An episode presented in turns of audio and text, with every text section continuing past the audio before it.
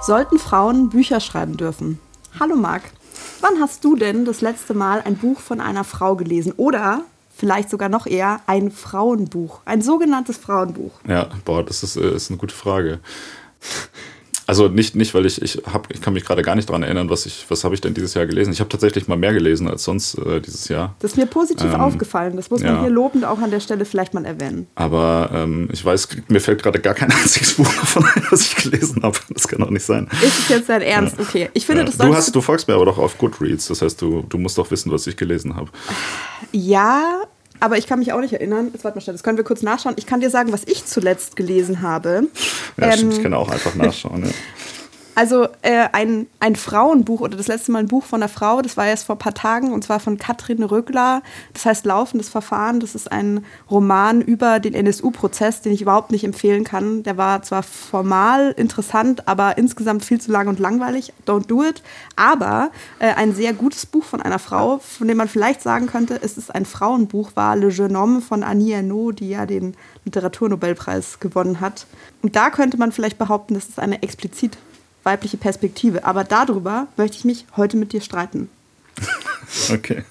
Ja, und ich habe gerade auch mal nachgeschaut. Ich lese tatsächlich jetzt gerade auch ein Buch von einer Frau, was man vermutlich auch als, äh, als, als, Frauenliteratur in dem Sinne halt ein, einordnen könnte, wenn man das wollte. Und zwar äh, The Mercies von Kieran Millwood Hargrave, wenn man den Namen so korrekt ausspricht. Keine Ahnung. Da Mark. geht's. Ja? Also, ja, okay. Vorlesen wie immer Disgrace. Ja, worum geht's da? Ja, äh, da geht es um äh, eine abgelegene Community in Norwegen im Mittelalter und mhm. alle Männer sterben bei einem Schiffsunglück und dann äh, müssen die Frauen auf der Insel den Laden so am Laufen halten irgendwie. Das hört sich richtig gut an. Würdest du das empfehlen? Ich habe noch nicht so viel davon gelesen, aber bisher war das sehr gut, ja. Okay. Es wurde auch sehr gut besprochen. Na dann. Ähm, vielleicht, bevor die Leute sich jetzt denken, so, ah ja, ein neuer Literaturpodcast, das ist ja toll, ich sollte mir eine Tasse Tee machen und mich in eine Decke einwickeln, müssen wir vielleicht kurz erklären, was wir hier so machen. Möchtest du das erklären? Äh, ja, wir haben einen Podcast und äh, wir stellen uns jedes Mal eine Frage und äh, enden erst, wenn wir uns auf eine Antwort geeinigt haben. Und äh, wer uns Fragen stellen kann, äh, will, der kann das machen äh, auf, über auflösungpod.gmail.com oder uns auf Instagram äh, eine Nachricht schreiben. Und heute haben wir den Schwierigkeitsgrad zur Einigung äh, erhöht, indem wir nämlich drei Leute sind. Äh, hallo, Rebecca. Hallo, ihr zwei. Ja.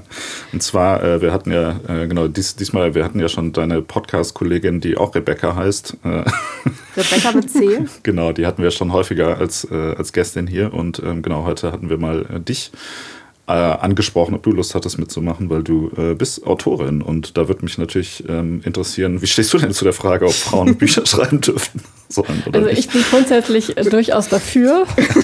Sehr gut. Ja.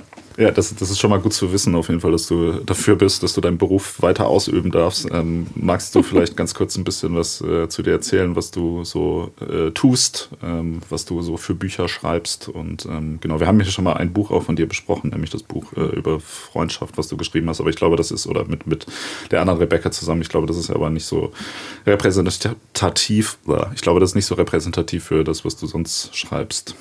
Das stimmt, das ist das äh, einzige Sachbuch, was ich bis jetzt geschrieben habe und natürlich auch nur zur Hälfte geschrieben. Die andere Hälfte kam ja von Rebecca mit C. Ähm, genau, ich bin Rebecca mit K. Ich schreibe unter verschiedenen ähm, Pseudonymen Romane. Unter Rebecca Eder schreibe ich historische Romane. Ähm, zum Beispiel ist da von mir die Schokoladenfabrik-Reihe erschienen oder Der Duft von Zimt ähm, beim Rowold Verlag und nächstes Jahr schreibe ich unter Rebecca Frank, also ich habe das schon geschrieben, aber nächstes Jahr kommt unter Rebecca Frank ein neuer Roman von mir raus, das Echo der Gezeiten und das ist, der spielt zwar auch ähm, in der Vergangenheit, ähm, aber ist ein bisschen anders angelegt, hat mehrere Zeitebenen und ist so ein bisschen komplexer, sage ich mal. Ja, und seit drei Jahren mache ich das mit dem Schreiben hauptberuflich. Davor war das immer so nebenbei. Da war ich immer, also habe ich immer nebenberuflich Romane geschrieben, ähm, habe mir damit so ein bisschen das Studium finanziert und dann später ähm, versucht, da das während einer Vollzeitstelle noch zu machen, was sehr, sehr schwierig war. Habe dann langsam meine Stunden reduziert und seit 2020 habe ich das große Glück, dass ich das äh, hauptberuflich machen kann, was ganz großartig ist. Toll. Es hört sich auch, also der, der Roman, der nächstes Jahr rauskommt, das hört sich auf jeden Fall sehr spannend an. Mich wird nachher wahrscheinlich äh, auf jeden Fall auch interessieren, wie es zu den verschiedenen Pseudonymen kommt, weil ich könnte mir vorstellen, dass das ja auch was mit, äh, mit Marketing und wo dann welche mh, Themen oder Bücher verortet werden sollen, zu tun hat. Aber da greifen wir vielleicht ähm, vor. Ich ja, dachte, aber genau, genau so, ja. ah ja, okay, okay, sehr gut. ähm, ähm, vielleicht wäre es ganz gut, wenn wir mal kurz so eine Faktenbasis schaffen. Ähm, also äh, Marc und ich, wir haben dieses Buch gelesen, Frauenliteratur, abgewertet, vergessen, wiederentdeckt, sehr dramatisch, ähm, von Nicole Seifert. Ähm, und ich glaube, als wir vorab gesprochen haben, meinte Marc, du hättest ja, das auf jeden ja, Fall auch genau. gelesen, ähm, Rebecca. Genau, und das ist vielleicht ganz interessant, wenn wir da zumindest auf dem gleichen Stand sind. Ähm, sie macht da so ein bisschen äh, systematisch sozusagen, zeigt sie ähm, historisch, dass halt Frauen ganz lange überhaupt nicht oder nicht angemessen in der Literatur stattgefunden haben. Sie zitiert auch ein paar ganz interessante äh, andere Bücher, also zum Beispiel Joanna Russ, How to Suppress Women's Writing ähm, und ein Buch von Mary Baird, Beard, ähm, Frauen und Macht. Das habe ich vor ein paar Jahren tatsächlich mal gelesen und ich würde ehrlich gesagt sagen, äh, dass das auch das bisschen bessere Beispiel ist, weil das ist so ein ganz, ganz dichtes Essay. Ähm, und ich, ich fand es thematisch jetzt sehr interessant. Äh, sie hat da ein paar auch sehr gute Statistiken, die gute Nicole, aber ich finde, sie wiederholt sich etwas. Ähm, Was aber äh, ganz interessante Zahlen waren, und da können wir dann vielleicht mal äh, gleich ähm, einsteigen mit deinem Hintergrundwissen, ähm, Rebecca, ist, ähm, dass sie eben sagt, also sie hat sich das angeschaut, in der 2020-Vorschau der deutschen Verlage waren das 60 Prozent äh, Bücher von Männern und 40 Prozent von Frauen. Ich habe das da mal so gegengecheckt und habe gesehen, dass zumindest in, ähm, in Amerika äh, das inzwischen anders aussieht. Also noch irgendwie vor 30, 40 Jahren war, haben Frauen weniger als 10 Prozent der neuen Bücher herausgebracht und inzwischen sind es aber in Amerika wohl über 50 Prozent. Ähm, und die Statistiken sagen auch, dass ähm, Bücher von Frauen, die werden mehr gekauft, da gibt es mehr Engagement. Ähm, und da sind auch teilweise die Rezensionen besser, was ich sehr spannend fand, weil das ist schon sehr gegenläufig zu dem, was da Nicole Seifert in ihre, äh, also quasi in ihren Quellen hat. Also vielleicht ist das dann auch eine Besonderheit vom deutschen Buchmarkt. Ähm, keine Ahnung, wie ist es denn? Also hast du das Gefühl auch so von, ich nehme an, du bist da gut vernetzt, äh, auch auf irgendwelchen Buchmessen und so weiter, dass du dich ein bisschen in so einer, äh, weiß ich auch nicht, äh, marginalen Community bewegst als weibliche Autorin? Ähm, das, also ich persönlich habe das Gefühl nicht, aber man muss da jetzt auch nochmal unterscheiden. Ich bin ja im Unterhaltungssegment, sage ich mal, tätig. Ich schreibe mhm. Unterhaltungsromane. Und ähm, im, ja, die meisten Unterhaltungsromane, ich habe jetzt da keine genauen Zahlen, aber ich glaube, dass da durchaus äh, Frauen ähm, also zahlreich vertreten sind. Ich arbeite auch fast nur mit Frauen mhm. zusammen bei den Verlagen. Meine Lektorinnen sind mhm. alle weiblich. Ähm, also das sind wirklich, ich arbeite eigentlich momentan nur mit Frauen zusammen. Es gibt keinen einzigen Mann in meinem Berufsleben. Mhm. Aber das ist eben der äh, Unterhaltungsbereich. Ganz, ganz anders sieht es natürlich in der, in der, hohen Literatur aus, also in Anführungszeichen. Das mhm. ist ja auch so eine Besonderheit vom deutschen Markt, dass ähm, in Deutschland sehr speziell unterschieden wird zwischen Unterhaltung mhm. und Literatur. Und was Literatur angeht, da sind die Männer ähm, auf jeden Fall noch ja, stärker vertreten, würde ich sagen. Und mhm. haben es vielleicht auch noch, also ich glaube, und darauf bezieht sich ja Nicole Seifert auch sehr viel in ihrem Buch, da geht es ja. ja vor allem um den literarischen Bereich. Das stimmt. Ähm, also genau, das sagt sie auch, dass äh, sozusagen Unterhaltungsliteratur, das sieht ein bisschen anders aus. Das hätte ich auch spannend gefunden an der Stelle, wenn sie dann noch mal ein bisschen besser aufmacht, was das denn eigentlich heißen soll. Weil ich frage mich das auch. Also so, wenn jetzt ein, also was, was macht denn ein Buch unterhaltsam im Vergleich zu einem, das hochliterarisch ist? Also äh, kann ich das nur am Stil festmachen sozusagen? Muss das, muss das eingängiger und leichter zu lesen sein? Kann man das klar an den Themen trennen? Also ich habe schon das Gefühl, dass dass irgendwie bei diesem Label halt ein bisschen so ein, so ein Geschmäckle mitschwingt, was mir direkt automatisch irgendwie voreingenommen und deshalb unfair vorkommt. Weiß ich nicht. Wie, wie fühlt sich das dann so an? Also Wenn einem jemand sagt, das ist keine Literatur, sondern ist ja nur Unterhaltung. Naja, also habe ich ja. ja nicht gesagt, aber das finde ich schon. Aber es wird schon, es, ist, es wird schon ganz deutlich so gesagt. Mhm. Und äh, ich meine, natürlich, ähm, also man kann vielleicht so ganz grob sagen, äh, höhere, in Anführungszeichen, Literatur ist vielleicht sprachlich experimenteller, die mhm. verlangt der, ähm, der LeserInnen noch mal mehr ab. Da ist einfach noch mehr, was, äh, was man selber beisteuern muss beim Lesen. Da muss man vielleicht selber aktiver werden. Ähm, und bei der Unterhaltung kann man sich so ein bisschen mehr berieseln lassen und ein bisschen mehr konsumieren und in der, in der Lektüre aufgehen. Mhm. Ähm, aber natürlich gibt es auch verdammt gute Unterhaltungsliteratur, die ähm, auch große Themen aufmacht, die einen auch zum Nachdenken anregt, die auch dafür sorgt, dass man hinterher irgendwie so ein bisschen verändert aus so einem Buch hervorgeht vorgeht. Ähm, genauso wie es dann in Anführungszeichen hohe Literatur gibt, die dann vielleicht mit den Menschen gar nichts macht, weil sie nicht drankommen. Und dieses ganze Literatur versus äh, Unterhaltungsthema, das ist ja natürlich das ist ja auch ganz, ganz schnell, landet man da in so einer elitären Diskussion, glaube ich, weil es hat halt nun mal nicht jeder die, die Zeit und die Kapazitäten, sich in ganz, äh, und auch nicht die, vielleicht auch nicht unbedingt die Bildung, um sich in ganz komplizierte Sachen reinzufuchsen und deswegen sehr gute Unterhaltungsliteratur so abzuwerten. Und das ist halt wirklich auch so ein deutsches Ding, so, ja, das Land der mhm. Dichter und Denker, Schiller und Goethe und so. Ähm, ja, und ich glaube, da haben wir einfach so ein, so ein bisschen so ein Erbe, was in anderen Ländern ja nicht mehr, also nicht so extrem ist auf jeden Fall. Mhm. Ja. Ähm, das bedeutet aber auch, also wenn du sagst, äh, Frauen sind da irgendwie federführend in diesem Bereich und quasi du arbeitest nur mit Frauen zusammen und ähm, also ich habe auch ein, zwei äh, Umfragen gefunden, die sind jetzt schon ein bisschen älter und das war auch eher der amerikanische Markt, aber da heißt es halt auch ganz viel, dass ähm, es schon relativ klar sichtbar ist, dass Männer präferiert Bücher von Männern lesen und Frauen präferiert von Frauen. Das bedeutet, wenn du dich in diesem Segment bewegst, dann schreibst du auch explizit für Frauen und macht das irgendwie einen Unterschied an der Art und Weise, was für ein Thema du dir aussuchst oder wie du an deine Geschichten rangehst? Es ist natürlich schon so, wenn man so ein Buch plottet, dass man sich ja erstmal überlegt, ähm, wer, wer, mein, wer, ist meine Hauptfigur. Und da ist es tatsächlich so, dass ähm, im Unterhaltungsbereich, gerade jetzt bei historischen Romanen, da das schon auch von Verlagsseite her gern gesehen wird, wenn die Hauptfigur weiblich ist, mhm. ähm, weil sich, weil einfach mehr Frauen lesen, mehr Frauen lesen Unterhaltungsliteratur, aber insgesamt lesen auch einfach mehr Frauen. Ähm, und das Identifikationspotenzial ist dann mit einer weiblichen Hauptfigur natürlich erstmal ein bisschen größer, als wenn es ein männlicher Protagonist ist. Ähm, also so ein paar Eckdaten sind dann schon, äh, wären schon sinnvoll. Natürlich kann man es auch anders machen, aber es ist schon einfach sinnvoll. Und ich denke mir auch so, wenn, wenn die Mehrheit ähm, sich damit leichter identifizieren kann, macht es ja auch Sinn. Ähm, und für mich selbst macht es auch Sinn. Aber dann beim Schreiben überlege ich jetzt nicht, oh, ist das jetzt was, was eine Frau interessiert oder oh, ist das jetzt was, was einen Mann interessiert. Also so weit geht das dann nicht. Ähm, aber wenn ich mir so ein Zielpublikum vorstelle, ist das bei mir schon durchaus mehr weiblich. Ähm, und ich sehe es auch bei meinen Lesungen, dass ich würde schon sagen, so 70 Prozent im Publikum sind eigentlich weiblich. So circa, mhm. ja. Aber ich habe jetzt, äh, also man denkt ja immer, okay, das ist jetzt vielleicht dann auch das Genre, so historischer Roman wird irgendwie mehr noch von Frauen gelesen. Ähm, aber ich hatte auch noch mal nachgeguckt, was denn eigentlich so die beliebtesten Genres sind äh, für Frauen. Und da kam jetzt bei meiner kurzen Recherche raus, dass es eigentlich Krimis sind. Oh, was man okay, ja vielleicht eher als äh, Genre für Männer so verstehen würde. Ähm, also ja. Das stimmt. Das wäre natürlich auch super interessant, wie sich da die äh, Lesegewohnheiten geändert haben, weil ähm, vielleicht, ich frage mich, ob das irgendwie mit diesem Krimi-Lesen bei Frauen dann was zu tun hat, dass ja, äh, also dass in diesem True Crime-Genre das halt extrem beliebt ist, dass das halt viel, viel mehr Frauen hören.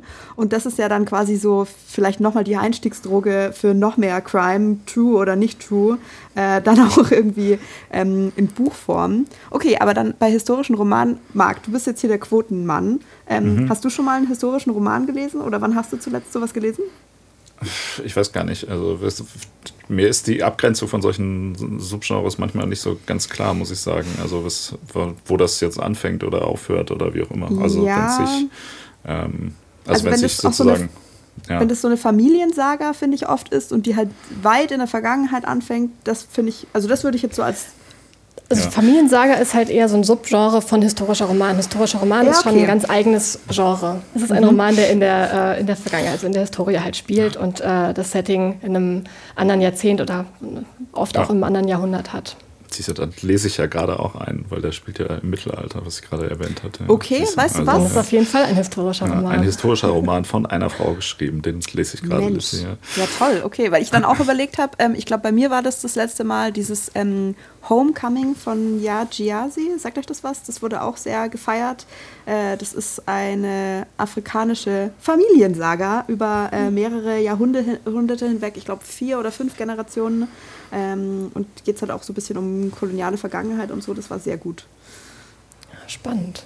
Ja, aber weil du jetzt vorher gesagt hast, Identifikationsfigur, ähm, das ist vielleicht auch nochmal ein ganz guter ähm, Aufhänger, weil auch ein großer Punkt in diesem Buch von Nicole Seifert war ja so ein bisschen der, der Aufruf oder die, der Wunsch, ähm, dass quasi die Sachen, die man äh, in der Schule zum Beispiel eben gezwungenermaßen äh, lesen muss, dass da eben Frauen auch besser repräsentiert sind. Also dass es ein, ähm, einen weiblicheren Literaturkanon braucht. Also und das ist jetzt auch nicht ganz neu, da habe ich schon, schon öfter irgendwie was drüber gelesen. Und sie hat dann eben auch nochmal so ein paar Beispiele gebracht. Ähm, zum Beispiel, dass ähm, im Philosophie-Department von Oxford gibt es seit 2018 eine 40-prozentige Frauenquote auf der Leseliste. Also die haben da so richtig Quoten eingeführt. Und wenn es jetzt aber um den, äh, zum Beispiel den deutschen Literaturkanon für die Schule geht, ähm, da gibt es, also ich meine, das ist ja nicht tausendprozentig fix geschrieben, beziehungsweise da gibt es dann Unterschiede zwischen den Bundesländern und so weiter, irgendwie alles ein bisschen kompliziert. Ähm, da wird schon immer mal wieder äh, der Ruf irgendwie laut, okay, das repräsentiert halt irgendwie überhaupt nicht gut die, die Mitte der Gesellschaft oder die Summe der Gesellschaft. Und ähm, es gäbe sehr wohl Bücher von Frauen, auch historisch, die man quasi lesen könnte. Ähm, an der Stelle verheddert sie sich leider so ein bisschen, weil einerseits heißt es, okay, es gäbe genug, es gäbe genug Bücher von Frauen, die könnte man sehr wohl lesen. Ähm, und sozusagen auf jeden Fall auch genug in der entsprechenden Qualität. Andererseits ist es ja aber schon so, dass Frauen einfach jahrhundertelang gar nicht so die Möglichkeit sozusagen hatten und dass es deshalb unfair ist, in diesem kleineren Pool, in dem man fischen kann, dann dieselben kritischen äh, Maßstäbe sozusagen anzulegen. Ähm, aber da werden schon ein paar interessante Beispiele genannt und ich habe dann auch nochmal geschaut, äh, es gibt ein paar Bücher, die äh, schon so Vorschläge machen quasi für so einen literarischen Kanon. Also ich habe auch so eine Bookstagrammerin gefunden, Theresa Reichel, die ein Buch geschrieben hat, muss ich das gelesen haben, was, in unseren, was auf unseren Literaturlisten steht und wie wir das jetzt ändern. Ähm, und die wird dann auch gefragt, wen sie denn empfehlen könnte und sagt dann zum Beispiel Luise Gottsched. Äh, die hat geschrieben Die Pietisterei im Fischbeinrocke und das ist eine Komödie aus der Aufklärungszeit. Und dann dachte ich mir, ach krass, das kenne ich, weil ich habe mich vor äh, zwei Jahren oder so mit einer Germanistin unterhalten, die darüber promoviert hat und deren quasi ganze Promotion darum ging, dass ähm, Frauen Humor in der Literatur abgesprochen wurde oder die Fähigkeit zum Humor. Und das wäre irgendwie so ein ganz prominentes Gegenbeispiel. Und dann hat sie das halt irgendwie da alles dargelegt. Und das fand ich irgendwie super interessant. Ähm, das, was, was ich damals als super nischig und habe ich noch nie gehört empfunden habe, da jetzt anscheinend so ein bisschen äh, breiter diskutiert wird.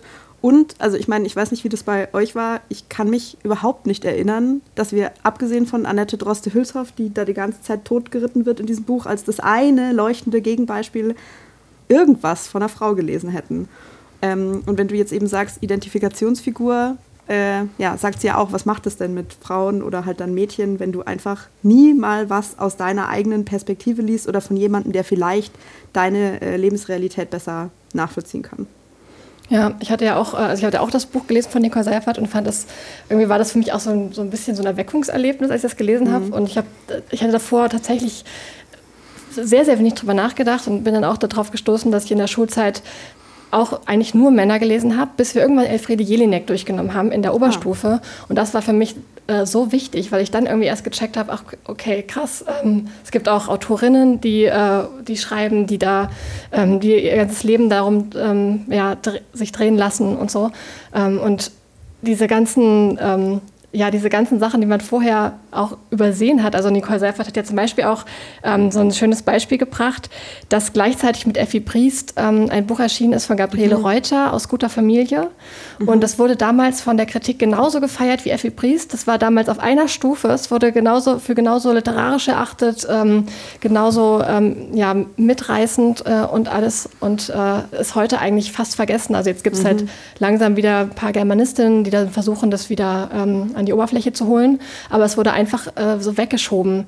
Und ja, es gab natürlich weniger Frauen, die die Möglichkeit hatten zu schreiben, aber trotzdem haben es Frauen über die Jahrhunderte immer geschafft zu schreiben. Und die haben trotzdem, trotz der ganzen Belastung und der Möglichkeit, äh, der fehlenden Möglichkeiten, sich trotzdem immer wieder irgendwie Räume geschaffen und haben es trotzdem ähm, irgendwie gemacht. Und das finde ich irgendwie, ja, das hat mich irgendwie alles sehr, sehr mitgenommen, als ich das gelesen hatte. Und ich hatte auch tatsächlich aus guter Familie dann von Gabriele Reuter auch gelesen danach ähm, und hat, konnte daraus sehr viel mehr mitnehmen als jetzt von Effi Priest, was aber vielleicht auch daran lag, dass ich bei Effi Priest natürlich, ich weiß nicht, wie alt ich da war, 17. Gut, was das ist ein anderes Leseerlebnis. Ich, ich äh, um auch mal was dazu beizutragen, mhm. ich hasse Effi Briest. so, viel, so, viel, möchte ich kurz sagen. Ich hatte, ähm, nee, ich habe auch gerade mal kurz darüber nachgedacht, wie war das eigentlich bei mir im Deutschunterricht und ähm, ich habe ja später Germanistik äh, studiert, also das heißt, ich hätte ja auch eigentlich da relativ viel aus einer weiblichen Perspektive vielleicht zumindest im Studium mal lesen müssen, mhm. aber ich kann mich tatsächlich auch gerade an fast gar nichts erinnern. Ich hatte, ich hatte im, äh, in der Oberstufe eine Deutschlehrerin und die war aber Riesenfan von äh, Effi Briest, von mhm. dem Buch und hat die ganze Zeit immer erzählt, wie toll das ist und das ist ja absolut das beste deutsche Buch ist überhaupt und so und ich dachte immer nur so, keine Ahnung, was sie da drin sieht, halt, es ist einfach richtig nervig gewesen.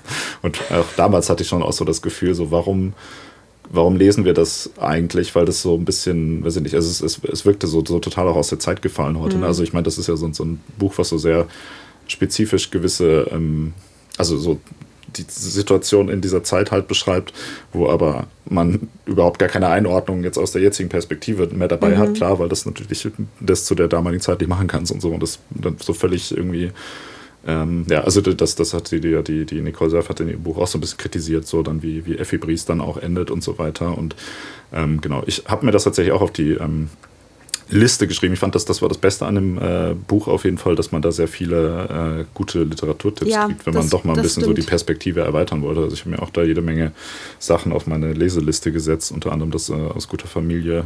Ähm, das klang auf jeden Fall sehr spannend. Das heißt, du kannst das empfehlen auch, oder? Ich fand es ziemlich, also fand es richtig gut, aber es ist natürlich auch äh, ein Buch seiner Zeit. Das liest sich jetzt heute nicht spritzig mhm. und äh, es ist halt einfach, äh, ja schon älter und das merkt man dem Buch auch sehr an. Aber wenn man Lust hat auf einen Klassiker, kann ich das auf jeden Fall empfehlen. Ähm, wo wir jetzt gerade bei Fontane sind, bei Effi Priest. Ähm, ich hatte, bei, als ich für meine Romane recherchiert habe, bin ich auf die erste deutsche Bestseller-Autorin gestoßen, Eugenie Malit. Die war im 19. Jahrhundert ähm, total berühmt. Jeder hat die wirklich gelesen. Ähm, alle hatten von, von ihr Bücher zu Hause, aber sie war halt auch eine Unterhaltungs- äh, Autorin. Also sie hat ganz klar Unterhaltung geschrieben und die Zielgruppe war damals auch schon vor allem Frauen ähm, und auch nicht unbedingt nur besser gestellte Frauen, sondern auch Dienstmägde und so haben ihre Bücher verschlungen. Und da gibt es auch so ein schönes Zitat von Fontane, der sich darüber total aufgeregt hat, dass alle Leute die Malet lesen und keiner sich für ihn interessiert. und das finde ich auch im Nachhinein, ich glaube, die meisten kennen Eugenie Malet nicht mehr. Das, mhm. also es ist zwar auch Unterhaltungsliteratur, aber trotzdem könnte man sich ja an die erste deutsche Bestsellerautorin vielleicht sonst erinnern. Aber Fontane, ähm, ja, hat jetzt jeder gelesen. Oh Gott.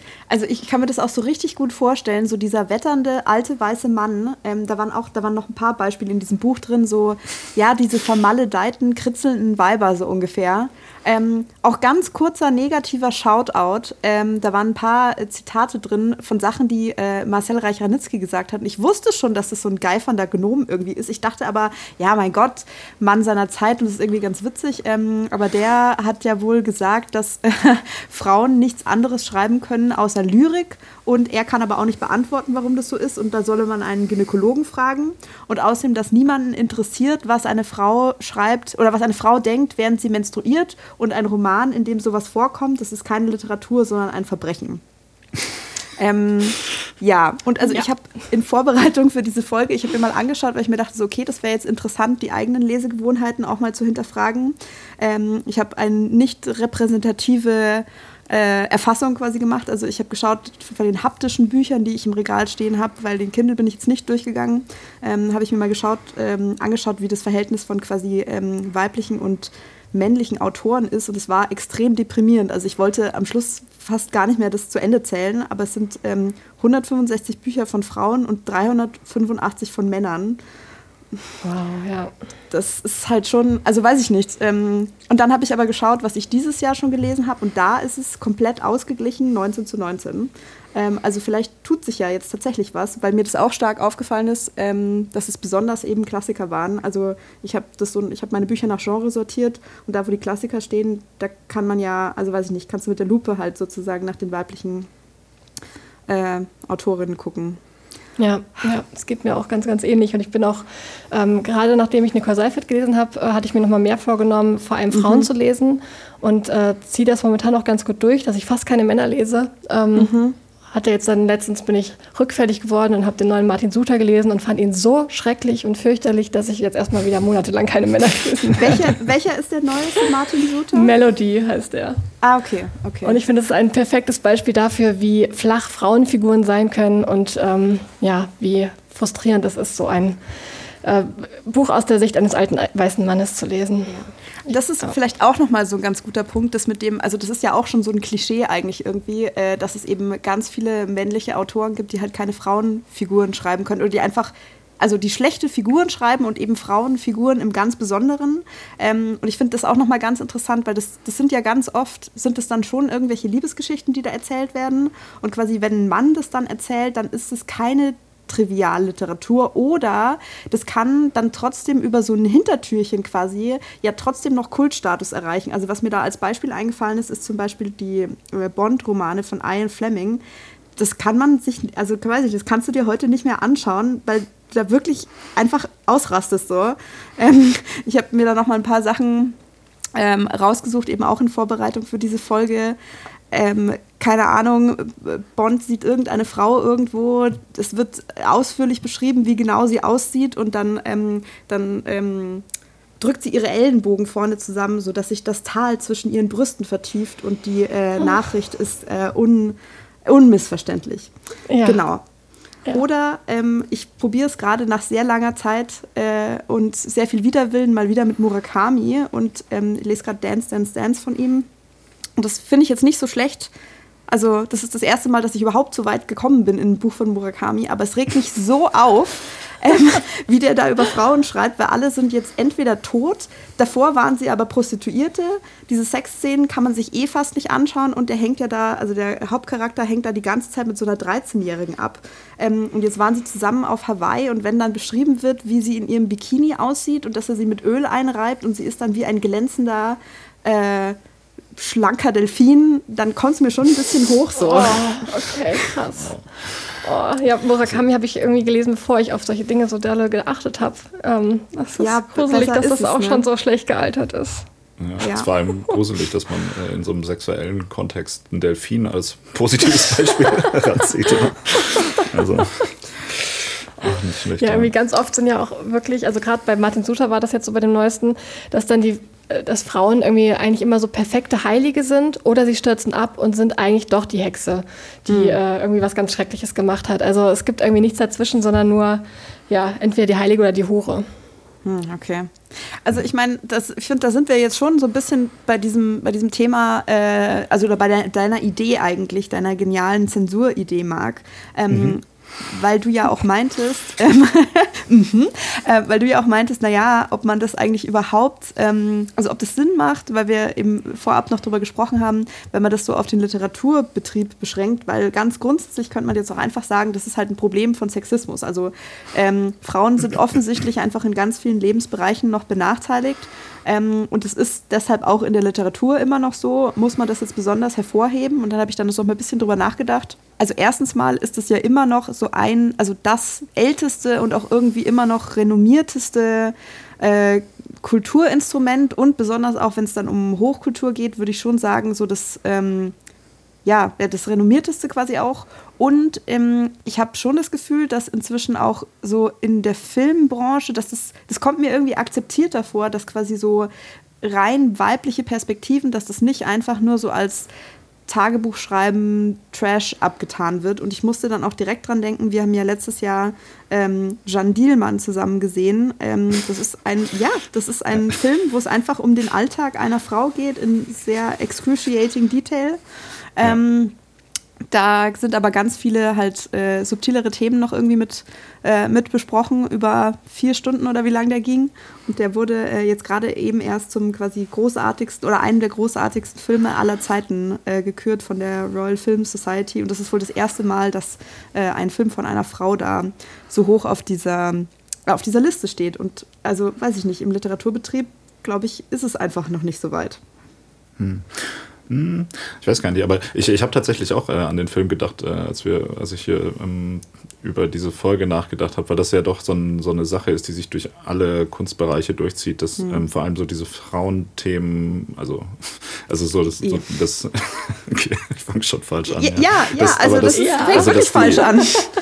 dass die, ich meine, die, also die. Eine weibliche Perspektive ist, was du sagen willst. Nee, nee, also die, die, also in den 70ern, also diese Diemann ist ja ein Film, ich glaube von 74 oder so, Anfang der 70er, wie gesagt, und äh, es geht einfach um, um eine Hausfrau quasi, die, ähm, was, was sie so den ganzen Tag macht und so. Und das ist ja genau wie du gerade zitiert hast, Lissy, was, was Reich Ranitzky sagt, wo er sagt, warum sollte man das zu Literatur machen? Aber gleichzeitig mhm. ist es dann natürlich total gut, irgendwelche 13-Jährigen in Bikinis äh, im Detail zu schildern. Das ist dann ja wieder ein relevantes Thema für Literatur und man merkt ja doch schon, dass es da irgendwie keine äh, objektive äh, Vergleich jetzt mhm. gibt zwischen diesen beiden Bereichen, dass man einfach sagt, okay, diese, diese Perspektive ähm, ist, ist nicht interessant und die andere ist doch interessant, weil ich finde, also Jan Diemann ist halt ein super interessanter, super spannender ähm, und auch irgendwie ziemlich verstörender Film, obwohl er wirklich ja nichts anderes schildert, erstmal als das halt. so. Und ich glaube, das war ja damals auch total ähm, total krass, dass man gesagt hat, okay, man macht, macht einen Film mit dieser, mit dieser Perspektive. Und ich glaube, das kam ja damals auch nicht so super gut an. Mhm. Ähm, und ich weiß nicht, ob das nicht in, also das, das ist im, im Musikbereich auch ähnlich. Zum Beispiel, ich habe das mal hier, ähm, Kate Bush, die, äh, die war ja auch, glaube ich, so eine der, der ersten Frauen in so, so einem Popmusikbereich, sage ich mal, der dann trotzdem noch künstlerisch ein bisschen höher an, angesehen wurde, die aber auch sehr häufig so einfach ähm, Themen in ihren Songs behandelt haben, so die so aus der ähm, häuslichen, aus dem häuslichen Bereich sind. Und da gibt es auch ganz viele so Kritiken aus der Zeit, wo dann immer siehst, so, ja, warum singt die denn äh, über Hausarbeit? Das ist ja total langweilig, so in die Richtung. Ne? Also das ist irgendwie äh, ist weird, wie man da so diese, diese Frauen, äh, in Anführungsstrichen Frauenthemen so, so banalisiert halt einfach und alles grundsätzlich, was sozusagen aus der männlichen Perspektive erzählt wird, ist, macht Sinn. Aber klar, mhm. das liegt natürlich daran, dass es dann nochmal wieder durch den Filter von so einer männlichen Kritik quasi wieder so gesagt wird, okay, das ist ja uninteressant, weil wir interessieren uns nicht dafür, das hier ist aber interessant, wie sich das dann wirklich so ähm, ja, institutionalisiert einfach, dass es dann so einfach standardmäßig so, so anerkannt wird, ja, dass man dann sagt, hey, das sind, das sind Themen, über die sollte man schreiben, das sind Themen, über die sollte man nicht schreiben. Und ich glaube, viel von diesem Unterschied so zwischen, ich sag mal, Unterhaltungs- oder Trivialliteratur und, und so hoher Literatur ähm, ist ja auch anhand dieser Grenze eigentlich so, ne? Und nicht wirklich anhand von so irgendwie nachvollziehbaren, objektiven Gründen, warum jetzt irgendwas äh, Unterhaltung ist oder irgendwas nicht so. Also das ist schon bedenklich. Aber ich habe nicht das Gefühl, dass das jetzt im, ähm, im Filmbereich groß anders ist als in der Literatur gerade. Ne? Also da passiert natürlich gerade auch voll viel, aber ähm, das ist halt auch ja so ein bisschen sowas wie so ein, so ein Wiederentdecken halt so. Also der Film mhm. war ja jetzt auch lange Zeit nicht unbedingt so auf, groß auf irgendwelchen Top-Listen zu finden, sondern hätten Leute gesagt, ja toll, ist irgendwie, eine Frau macht dreieinhalb Stunden Hausarbeit, warum soll ich mir das angucken? So, ja. Ja, okay, dann wahrscheinlich, mm, oder es könnte sein, dass ich das jetzt einfach Glück hatte, in letzter Zeit äh, auf die Highlights quasi gestoßen worden zu sein ähm, und äh, ich einfach auf eine längere äh, Geschichte von von Leseerfahrung zurückblicken kann, die da halt einfach ähm, ganz anders irgendwie geprägt ist. Ähm, was ich auch ganz interessant noch fand, da wollte ich noch gerne noch mit euch drüber sprechen, eben auch in diesem Buch von Nicole Seifert, da meinte sie, ähm, dass das auch so ein Vorurteil wäre, wenn quasi Frauen da formell auch ausbrechen in der Art und Weise, wie sie schreiben. Also jetzt, keine Ahnung, zum Beispiel könnte man vielleicht schon diese Schilderung von Hausarbeit, das wäre dann ja schon, also, oder wenn du sagst, man hat das so tagebuchartig oder so, dann, dann wäre das schon ein literarisches oder ein sprachliches Experiment. Und mir sind dann auch ein paar ähm, zeitgenössische Beispiele eingefallen, zum Beispiel dieses ähm, Girl, Woman, Other von Bernardine Evaristo, falls ihr das kennt, auch sehr gut, Empfehlung. Ähm, das ist auch insofern experimentell, dass es da keine Satzzeichen gibt. Also das ist so ganz, das ist wie so ein Stream of Consciousness sozusagen geschrieben. Ähm, oder was, was ich letztes Jahr oder vorletztes Jahr gelesen habe, ähm, Weather von Jenny Offel, das ist in so, so ganz Mikrokapiteln geschrieben, also fast so Tweetlänge sozusagen. Und es sind immer wieder so ganz kleine Situationen, Vignetten, anhand deren sich die Handlung quasi entwickelt. Ähm, und das wurde jetzt beides positiv aufgenommen, aber Nicole Seifert meinte halt so, wenn Frauen sowas grundsätzlich machen, ist dann immer gleich die, ähm, die Meinung halt nicht weit, dass das halt so eine Spielerei ist. Und wenn ein Mann sowas macht, ist es halt Kunst. Also das finde ich irgendwie auch nochmal, also so, es soll sozusagen, es muss kompliziert in Anführungszeichen oder komplex oder sprachlich geschliffen und irgendwie raffiniert genug sein, dass es dann als äh, Belletristik oder als Hochliteratur gelten kann, aber auch nicht zu sehr, weil dann ist es wieder, ja, weiß ich auch nicht was. Also dann ist es wieder nur Spielerei und dann quasi nur Spaß und das zählt auch nicht. Also, ähm, ja, und also das, das fände ich jetzt auch nochmal interessant, so aus deinem, äh, aus deinem Schreiberalltag quasi, Mm, also abgesehen davon, dass du dich ja wahrscheinlich so ein bisschen rantasten musstest, um so deine eigene Stimme und deinen Stil zu finden, aber ist es dann was, also muss man dann, jetzt, jetzt gehörst du in eine bestimmte Sparte, wie beeinflusst das, wie du deine Sachen schreiben kannst oder auch schreiben darfst? Hm, schwierig. Ähm, also schwierige Frage. Ich weiß gerade gar nicht. Also ich glaube, das ist auch so ein bisschen, also vieles ist natürlich auch unterbewusst, wenn ich weiß, mhm. dass, ähm, ich habe ja dann so ein bestimmtes Bild vor mir, was es für ein Roman werden soll, ähm, in welches, welche Stimmung der seine LeserInnen versetzen soll, welche Atmosphäre herrschen soll. Und äh, welches Tempo der vielleicht hat und so. Also mhm. ich habe ja vorher entwickle ich eine Idee und ähm, überlege mir dann, was ich eigentlich möchte und wie das, wie das Ding am Ende ungefähr sich anfühlen soll. Und das diktiert eigentlich, wie ich das dann schreibe. Und mhm. dann versuche ich mich diesem Bild anzunähern, was in mir drin ist und versuche das irgendwie aufs Papier zu bringen. Ähm, und da gibt es jetzt keinen, wie ich schreiben darf oder sowas, sondern das ähm, kommt dann eher so von diesen ja, von diesen ganzen Aspekten, die ich mir vorher überlege oder aber natürlich auch mit der, äh, schon auch mal mit meiner Agentin abspreche oder mit meiner Lektorin. Ähm, das sind dann halt auch vorher so ein bisschen ähm, inhaltliche Überlegungen, wie wir das aufbauen wollen und so. Aber da gibt es jetzt keine Vorgabe, ähm, macht das so und so oder so. Okay. Ja, wer, wer, weiß, wie, wie restriktiv das ist, das ist auch sehr interessant. Äh, da gibt es übrigens ich, auch, sorry, bitte. Darf ich auch mal zu Wort kommen? Natürlich, hier klar. Ja. Bitte. Jederzeit mal. Ähm, Genau, nee, ich, ich wollte noch anschließend, also diese, diese Unterscheidung immer zwischen, zwischen Unterhaltung und, und hoher Literatur, genau, hatten wir schon gerade kurz drüber gesprochen, da würde man jetzt so ganz grob sagen, so hohe Literatur behandelt auf so einem anderen Level vielleicht auch noch so ein bisschen, oder man, man kann da, man kann da vielleicht so ein bisschen so einen Subtext drin sehen oder irgendwelche Aussagen oder so, was häufig ja auch so in hoher Literatur eigentlich ist, so wenn es eigentlich geht um was anderes, so, ne? Also dann mhm. sind da mhm. irgendwie zwei Leute, die haben irgendwie eine Freundschaft und äh, zerstreiten sich dann, aber eigentlich ist es eine Metapher für irgendeinen Konflikt zwischen zwei Ländern, bla bla bla oder sowas. Ähm, bla bla bla. Ich finde das, ich find das immer interessant, dass, ähm, weil das, das hat meine Deutschlehrerin hat das auch gesagt, um nochmal zum Thema Effi Briest zurückzukommen, ist mir auch gerade wieder eingefallen. Sie sagte, Effi Briest fand sie so großartig, weil man merkt da halt, dass der Fontane da so ähm, in jeden, in jeden Satz sich was dabei gedacht hat und das auch irgendwie so voll viel so Foreshadowing gibt, so dass es hinterher irgendwie ähm, da die Geschichte nicht gut ausgeht und so. Das sieht man ja schon hier, wie die Villa beschrieben ist und so. Das ist dann da irgendwie so in der, in der Ecke da hinten ist es dunkel und so. Das ist ja so ein Foreshadowing für das Schicksal von Effi Briest.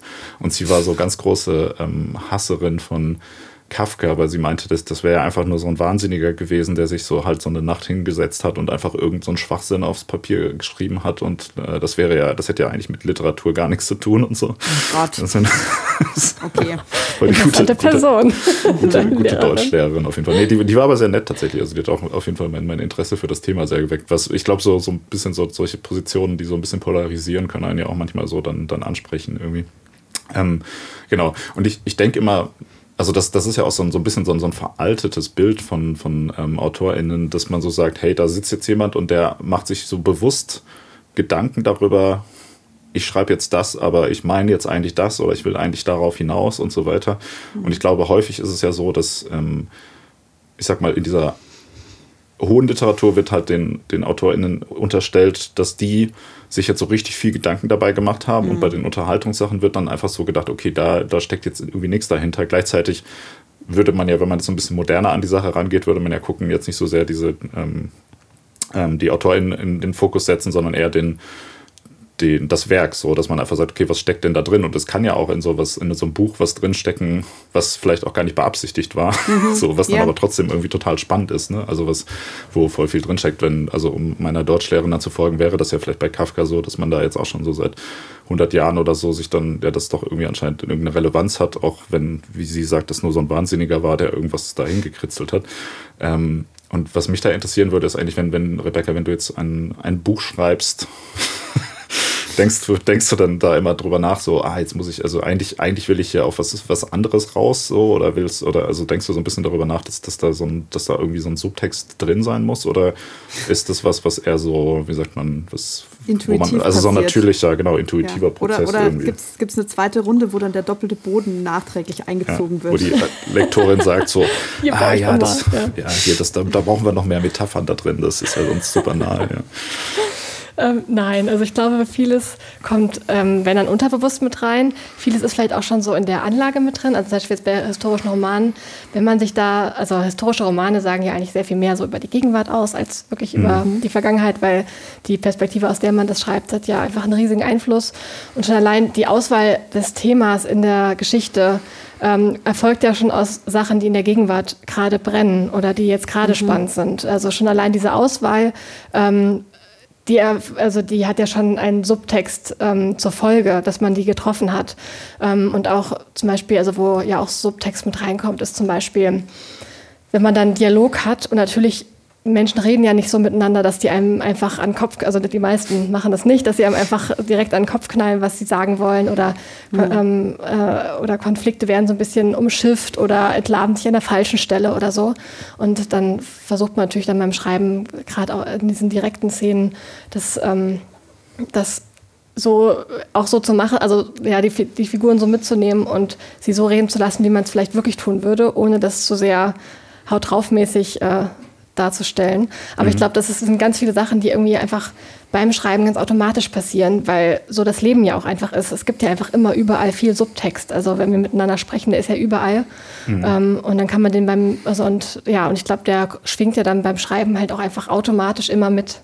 Und ich glaube, dass man, also ich kenne keine Autorin oder keinen Autor, der sich überlegt, ich möchte jetzt gerne diese Botschaft reinpacken, wie, mach, wie verschlüssel ich das am besten, dass, dass es dann erst im Deutschunterricht rauskommt. Ja, ha, okay, genau. interessant. Ja. Das, das, das hat mich eigentlich auch, nicht. Ja, das hat mich im Deutschunterricht auch immer so aufgeregt, dieses so, was, was ist denn die Intention des Autors? Und hier in dem Fall ja natürlich tatsächlich nur Autor. Mhm. So, das ist, äh, also das ist ja einfach eine reine Spekulation. Mich, mich würde auch mal interessieren, wenn man dann tatsächlich mal Fontane irgendwie, äh, wenn man jetzt mal so hätte. nachträglich so ein Interview mit dem noch machen könnte, so, so, was hast du dir denn da und da bei dem Satz gedacht? Dann hätte er wahrscheinlich auch gesagt, so, ja, boah, kein Plan, ich habe halt, so, kam ja, mir halt gerade so, ne, irgendwie und dann halt das, ja. Ich glaube auch, dass, dass man eigentlich andersrum fragen muss. Also eigentlich geht es ja nicht darum, was ist die Intention des Autors oder was hat sich der Autor dabei gedacht, sondern was passiert bei der Leserin damit ja. und inwiefern ja, genau. geht die damit in Resonanz und ähm, passieren bei ihr Sachen, Assoziationen, die gar nicht dastehen, aber die bei ihr dadurch, dass sie das gelesen hat, entstanden sind einfach. Und mhm. ich glaube, das ist das, was spannend ist. Das ist das, was auch einen Text vielschichtig macht. Und das muss gar nicht so viel mit dem Autor zu tun haben, sondern vielleicht einfach auch mit der Lesesituation, vielleicht mit, also was dann mhm. gerade mhm. los ist und was einfach dann emotional bei einem selber abläuft, während man liest oder was man sonst so im Kopf hat. Also mhm. ich glaube, das ist total vielschichtig und kann nicht einfach, also kann nicht auf Intention des Autors irgendwie ja. heruntergebrochen werden. Ich finde, das ist voll die gute Sichtweise drauf. Ich meine, das hatten wir auch schon öfter in verschiedenen Folgen. Äh, das kennt ihr doch bestimmt auch, dass man äh, irgendein Buch, was auch so hoch gelobt wird, also besonders wenn es so ein Klassiker ist, man liest es oder du hast es ja auch vorher gesagt, mit 17 ganz anderes Leseerlebnis. Man probiert dann irgendwie sowas und denkt so, hey, ich verstehe überhaupt nicht, was das soll. Und Jahre später, weil man bestimmte Erfahrungen im Leben gemacht hat oder irgendwie, ja, gerade äh, in seiner Einstellung und wie auch immer an einem anderen Punkt ist, ähm, spricht es auf einmal irgendwas an, was man davor noch gar nicht aufgeschlüsselt hatte in sich selber. Und mhm. eben dieses, du kannst halt, also sobald du das Werk quasi rausgegeben hast, ähm, hast du da keinen Einfluss mehr drauf. Ich habe ähm, da gestern, also äh, oder mir ist direkt zum Beispiel eingefallen, das ist kein Buch, sondern das ist aus dem, aus dem Film wieder. Ich habe so einen kurzen Interview-Schnipsel gesehen von Phoebe Waller-Bridge, die interviewt wurde zu Fleabag, also ihrer Serie. Ähm, und dann wurde sie gefragt, wofür denn der Fuchs, der da äh, auftaucht, eigentlich steht. Und dann ähm, hat dann quasi der Interview, das war Stephen Colbert, hat dann seine eigene Interpretation gebracht, die total deep und poetisch war. Und da meinte sie so, weißt du was, das ist viel besser, als was ich mir dabei gedacht habe. Das sage ich in Zukunft Zukunft auch immer. Und das fand ich irgendwie ziemlich ja, cool, genau muss ich das. sagen. Ja, genau, das trifft. Ja, ja. ja. Und auch dieses so, was quasi, äh, was, was, was bei einer Leserin oder bei einem Leser irgendwie auslöst. Ich finde noch ein weiteres ähm, gutes Beispiel in diesem Buch von Nicole Seifert und vor allem schamlose Gelegenheit, um das nochmal anzupreisen. Ich habe es, glaube ich, schon ein paar Mal gemacht, ist von Marlene Haushofer, Die Wand. Ähm, wo so eine Frau sich quasi äh, findet sich allein in so einer Berghütte wieder und ist in so einem Tal eingeschlossen von so einer komischen Glasglocke. Da wird auch nie erklärt, was die Glocke ist, wie das alles passiert ist. Und dahinter ist quasi alles tot. Und sie ist jetzt unter dieser Käseglocke quasi und muss so mit einer Axt und einem Hund und einer Kuh sich irgendwie allein durchschlagen. Und da wurde extrem viel darüber diskutiert, wohl ähm, für welchen Krieg oder Konflikt oder äh, Pandemie oder was weiß ich, was das irgendwie steht. Das ist schon relativ alt. Ähm, Und sie meinte so, das ist, es ist sozusagen, da gibt es verschiedenste Interpretationen. Sie hat es gar nicht so wortwörtlich alles gemeint. Ähm, und es ist jetzt einfach auf ganz viele Sachen wieder äh, anwendbar. Also das war auch ganz groß auf äh, Leselisten gehypt, eben während der Pandemie. Das finde ich ist so richtig große Kunst. Deshalb hat deine Deutschlehrerin, glaube ich, nicht so viel Ahnung, weil ich würde sagen, dass es auf Kafka auch zutrifft. Wenn du was so Zeitloses schreiben kannst, dass du das wahrscheinlich auch noch in 100 Jahren in der Zukunft könntest du das halt so lesen, dass das irgendwie zu aktuellen Geschehnissen passt oder dass das irgendjemanden, ja, bei irgendjemand was auslöst. Ja. Voll, ja, das, das habe ich, äh, die Wand habe ich äh, zu derselben Zeit äh, natürlich privat aber dann gelesen als Jugendlicher. Im Deutschunterricht haben wir das natürlich mhm. nicht besprochen. Fand ich auf jeden Fall extrem verstörend auch damals, ja. Das ist ja. sehr, sehr empfehlenswert. Ähm. Ja, ich muss mir mal alles andere anschauen, was die noch so gemacht hat. Das war äh, jetzt nochmal ein guter, guter Hinweis. Ähm, in dem, um nochmal auf das Buch ähm, Frauenliteratur zurückzukommen, ähm, da wurde ja zum einen viel darüber gesprochen, so wie, wie viel haben Frauen in der Vergangenheit überhaupt geschrieben ähm, und äh, dass das so ein Argument ist häufig, warum das dann nicht kanonisiert wird, dass man sagt, ja, es gibt da ja nicht so viel. Und so ein zweites Thema, äh, was, was äh, die Autorin da ähm, besprochen hat, war auch, dass es immer das Argument kommt, so ja, deshalb, also einmal, weil es halt wenig gibt und auch insgesamt ist halt vieles von dem, was, was Frauen schreiben, einfach nicht so gut und deshalb ist es halt nicht im Kanon. Das wird halt einfach äh, objektiv von Literaturkritikern äh, quasi bewertet, was jetzt relevant ist irgendwie für die Geschichte und was nicht. Und da landen dann Frauen deshalb nicht auf den Listen ähm, weil die halt einfach schlechter schreiben und oder schlechter geschrieben haben in der Vergangenheit. Ähm, und ich fand da, ja, da, da, das war, da, da hat sie ganz, also hat die, die ähm, Nicole Seifert ganz interessant argumentiert, weil sie dann so ein bisschen versucht, irgendwie so objektiv so einen Vergleich zwischen verschiedenen Büchern auch mal zu machen und sozusagen, sozusagen, hey, aber eigentlich ist das gar nicht so. Ähm, und ich dachte die ganze Zeit, warum lässt man sich eigentlich auf so eine Diskussion überhaupt ein? Mhm. also mhm. alleine die Frage zu stellen, ist ja schon, äh, also ist ja schon super sexy. Also was gäbe es überhaupt für einen Anlass zu denken, dass Frauen nicht in der Lage wären, gute Bücher zu schreiben? Mhm. Also es ist ja nicht so, wie jetzt, wenn man sagt, keine Ahnung, beim, beim äh, bei den Olympischen Spielen irgendwie beim Sprinten oder so, da ist jetzt irgendwie der, der männliche Körper prototypisch äh, besser dafür geeignet, besonders schnell 100 Meter zu laufen, ähm, ist es ja jetzt nicht so, dass es irgendeinen biologischen Grund gibt, warum man davon überhaupt ausgehen sollte, dass mhm. eine Frau äh, nicht in der Lage wäre, ein genauso gutes Buch zu schreiben wie ein Mann. Und ich dachte immer, würde es nicht eigentlich reichen, nur das zu sagen, so hey, auf so eine Diskussion lasse ich mich gar nicht erst ein, das ist ja totaler Unfug. Aber vielleicht, äh, ja, weiß ich nicht, vielleicht ja. habe ich das jetzt auch wieder zu simpel. Also ich, ich habe auch mal versucht, also oder ich habe tatsächlich versucht zu recherchieren, woran man das denn eigentlich festmacht. Also was sozusagen, was gut oder schlecht geschrieben ist. Und ich kann schon, also wie soll ich sagen, äh, wer war das Picasso oder so, der gesagt hat, ich, äh, ich erkenne Schönheit, wenn ich sie sehe so. Ich finde schon, dass man mal manchmal irgendwas hat, wo man sich denkt, okay, das ist jetzt wahnsinnig toll. Und man kann ja schon auch würde ich behaupten, intuitiv erkennen, wenn was richtig schlecht ist. Ähm, das letzte Mal, vielleicht jetzt auch recht offensichtliches Beispiel, dass mir das so richtig ins Gesicht gesprungen ist, war, als damals der Fifty Shades of Grey Hype ausgebrochen ist und ich dann auch mal im Buchladen stand und mir dachte so, what's the fuss all about? Und habe das so aufgeblättert äh, und bin über diese erste Seite nicht hinausgekommen. Ich habe das heute extra nochmal nachgeschaut. Es ist einfach grottenschlecht. Es ist einfach schlecht so. Ähm, und da gibt es jetzt, glaube ich, auch keinen Vertun. Andererseits, da könnte man jetzt auch drüber reden, ob denn auch wenn da Leute Spaß dran haben, um Gottes Willen, ja, ähm, das sollte man dann doch auch lesen dürfen. Ähm, nur dass dann da quasi, also weiß ich, dass dann quasi gesagt wird, das, ist, das sollte dann verboten sein, wenn das, wenn das so schlecht ist oder sowas. Also, wer sagt denn sowas? wer, wer würde denn sowas, ja. wer würde denn sowas sagen? Ja. Ja, also das bedeutet eigentlich, du kannst die Debatte doch nur so von den Extremen dieses Kontinuums führen. Ähm, und ich habe aber tatsächlich auch ein paar ähm, Studien gefunden, also sozusagen durch die Bank, wenn man, also sowohl wenn du dir das in Schulen und Universitäten und dann auch in Literatur anschaust, kommt wohl raus, dass Frauen generell, also können besser mit Grammatik umgehen als Männer durch die Bank, kann man wohl anscheinend so behaupten. Ähm, die können schneller lesen, die haben besseres Textverständnis, die können auch, also ich bin mir nicht so sicher, ich bin da nicht tief in diese Studie eingestiegen, woran sie das festgemacht haben, aber sozusagen haben rein technisch formal bessere Schreibefähigkeiten. Äh, verschiedene Umfragen haben ergeben, also das, was du vorher geschildert hast, Rebecca, dass äh, weibliche Autoren geben sich mehr Mühe, ihre Charaktere anzulegen, sodass da auch ein Development sozusagen stattfindet. Ähm, also wohl anhand formaler Aspekte könnte man wohl sagen, dass Frauen auf jeden Fall besser, also rein technisch durch die Bank schreiben können als Männer. Das ist echt sehr spannend, das wusste ich auch oder? nicht. Ne? Also ich meine, ich glaube, man muss vorsichtig sein bei solchen Umfragen, ja. aber man ja. weiß ja auch, also es ist ja auch immer ein Gemisch aus. Äh, ja. Frauen sind ja auch in unserer Gesellschaft einfach, äh, haben ja mehr die Aufgabe zu kommunizieren, mehr dafür ja, zu sorgen, dass sie genau. alle gut verstehen. Das ist halt, Kommunikation ist ja einfach in unserer Gesellschaft eine Frauenaufgabe. Ja, ähm, das kam auch drin vor. Frauen sind empathischer quasi. Das wurde da auch mit reingemischt, wo ich mir dachte, oh, jetzt wird es unsachlich, das möchte ich gar nicht so. Ja. Genau, also ich finde auch, das kann man dann nicht so oft, das ist jetzt eine weibliche oder, ne, also mhm. ist ja auch mal schwierig dann zu sagen, das ist jetzt genetisch oder das ist jetzt äh, einfach durch die Gesellschaft bedingt.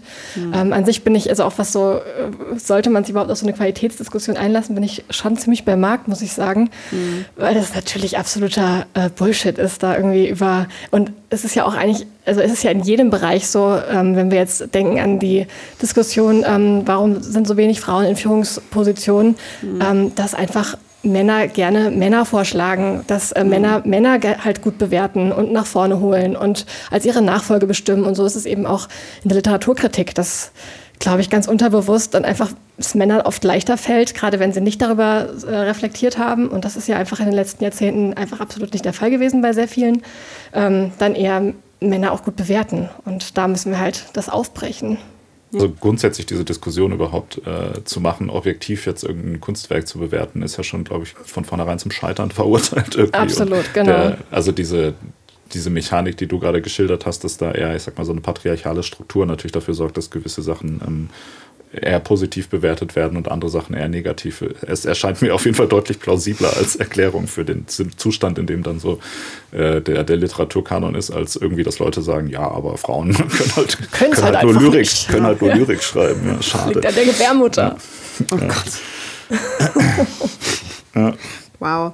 Also wie gesagt, ich wollte jetzt ja auch, ich äh, dachte mir so, vielleicht, wenn überhaupt, können wir eben eine, eine, allgemeine Qualitätsdebatte führen und irgendwie ist es ja jetzt auch recht schnell so ad absurdum geführt worden, weil, weiß ich nicht, also was den Leuten schmeckt, sollen sie halt essen und was den Leuten I don't know, Spaß macht, sollen sie lesen, I guess. Ähm, mhm. Besonders auch, ich ja. habe dann auch so ein bisschen geschaut, was denn so, äh, keine Ahnung, auch so Bestseller-Autoren, die irgendwie wo, wo du sich jetzt irgendwie streiten könntest. Ich habe, äh, ohne Witz, ich habe einen Atlantic-Artikel gefunden, der einfach nur heißt The Worst Dan Brown Sentences.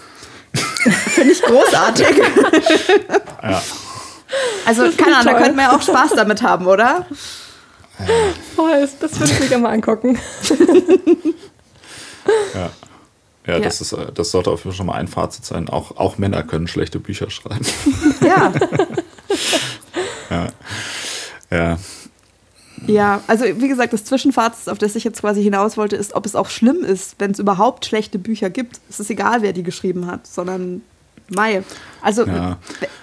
Also ich meine, um nochmal dein Beispiel mit Fifty Shades of Grey aufzugreifen, ähm, das ist ja, also unabhängig jetzt davon, ob das jetzt schlecht geschrieben ist oder halt so auf der Ebene scheiße. Also ich habe ich hab nur den Film äh, gesehen natürlich. Den, ich, ich habe die Filme nicht gesehen. Irgendwann muss ich das, glaube ich, mal nochmal nachholen. Ja. Ich habe den Film abgebrochen auch. Ja, ah, also, okay. und, also der, Film ist, so ist schlecht. Ja, also der Film, der Film ist natürlich, genau, der ist auch sehr schlecht, also einfach mhm. rein handwerklich und, und sonst wie. Ja. Aber ich meine, Fifty Shades of Grey hat halt vor allem irgendwie viele ziemlich problematische Handlungselemente irgendwie mhm. so, ne, in Bezug auf die, die Art und Weise, wie die beiden da miteinander umgehen und dass er ja da irgendwie immer die ganze Zeit super übergriffig ist und sie das total geil findet, alles und so weiter. Und das wird ja dann so mit dieser so Sadomaso, whatever äh, Sache ja, dass so sie es, glaube ich, auch nicht so geil findet, aber das dann trotzdem die ganze Zeit macht und das so, oder? Ja, äh, also, ja. oder genau, es ist auch irgendwie so, weil, weil er aber auch irgendwie so einfach hot und reich ist und so ist dann sowieso natürlich auch alles okay, was er macht und so. Also es ist halt einfach von vorne bis hinten so eine komplette Katastrophe inhaltlich. Und das ist ja dann doch auch schon wieder irgendwie schwierig, wenn man mhm. sowas so halt vor allem mit so einem riesen Erfolg unter die Leute bringt, was dann doch vielleicht auch wieder so sehr schwierige Klischees oder weiß ich noch nicht, das ist eigentlich noch nicht mal ein Klischee, aber irgendwie so, so ein Bullshit macht. Ja. Also ich, ich, würde, glaube ich, auch jetzt nicht einfach immer so sagen, so, hey, es ist halt alles, also du, Lissy, du hast ja gerade gesagt, Fifty mhm. Shades of Grey wäre halt einfach objektiv scheiße. Ja. so, ähm, genau, das, ich, es gibt ja schon, glaube ich, da so einen Unterschied und ich meine, es gibt ja jetzt schon irgendwie vielleicht auch einen, einen Grund, warum irgendwelche, was weiß ich, äh, irgendwie Krieg und Frieden oder so von Tolstoy jetzt irgendwie im, im Literaturkanon gelandet ist und vielleicht Fifty Shades of Grey in 200 Jahren nicht mehr gelesen wird. Also es gibt, ja, glaube ich, schon. Ohne Scheiß, das weißt du doch nicht. Wer weiß, das, das ist ja das Schlimme ja. dran. Das ist doch das Schlimme dran. Man weiß es nicht. Ja. Ähm, also ich glaube, es gibt schon so ganz grundlegend so ein paar objektive Kriterien, an denen man das schon auch beurteilen mhm. kann. Also es gibt da, glaube ich, schon so eine Tendenz, aber es ist halt natürlich überhaupt nicht so, dass es jetzt irgendwie so eine klare Linie gibt, die irgendwie unterteilt, hier ist Kunst und hier nicht. Also ab da hört es jetzt leider auf. Ne? Wenn das mhm. Buch jetzt noch ein bisschen, bisschen mehr Subtext gehabt hätte, dann wäre es Kunst, aber es leider nur, leider haben wir nur auf 30 Prozent der Seiten irgendwas äh, mit Subtext gefunden, deshalb ist es leider jetzt keine Kunst. ja. Also das, so, so, funktioniert das halt nicht. Ne? Und ich glaube, das ist dann wirklich auch immer sehr, also es, es gibt ja auch einfach Unterhaltungsliteratur, die einfach trotzdem sehr gut ist, einfach, ne? Also die halt mhm. einfach zum einen dann Spaß macht, aber die gleichzeitig auch trotzdem vielleicht eben, ja, haben wir auch schon gerade gesagt, die hat trotzdem auch vielleicht sehr viel aussagt, nur das halt nicht so provokant immer so nach vorne stellt und erstmal, also vieles, vieles an so, was so hohe, höhere Literatur ist, ist ja manchmal auch so ein bisschen so, so pretentious, so nach dem Motto, mhm. so guck mal hier, wie mhm. schlau ich bin irgendwie. Und dann ist halt immer ein bisschen die Frage, ähm, wären solche Leute zum Beispiel aber auch in der Lage, eigentlich einen guten und gut lesbaren Roman mhm. zu schreiben oder nicht. Ne? Das ist ja auch dann wieder was, was so abgewertet wird irgendwie. Aber es ist ja, ähm, also gerade finde ich auch irgendwie bei, bei allen möglichen ähm, erzählerischen Arten von Kunst eigentlich immer super gut, wenn was sozusagen auf dieser reinen Unterhaltungsebene funktioniert, aber trotzdem irgendwie so, so man auch länger nochmal drüber nachdenken kann, wenn man will. Und so Sachen, die dann eigentlich also die so verklausuliert und verkauft sind, dass sie eigentlich überhaupt gar keinen Sinn mehr machen, so wenn du es jetzt nicht so mit diesem Hinterkopf, also nicht so im Hinterkopf hast, das muss ich jetzt mhm. irgendwie interpretieren. Sowas ist halt auch häufig irgendwie anstrengend und auch, weiß ich nicht, ob das dann auch immer so smart eigentlich wirklich ist, das so anzugehen. Also keine Ahnung.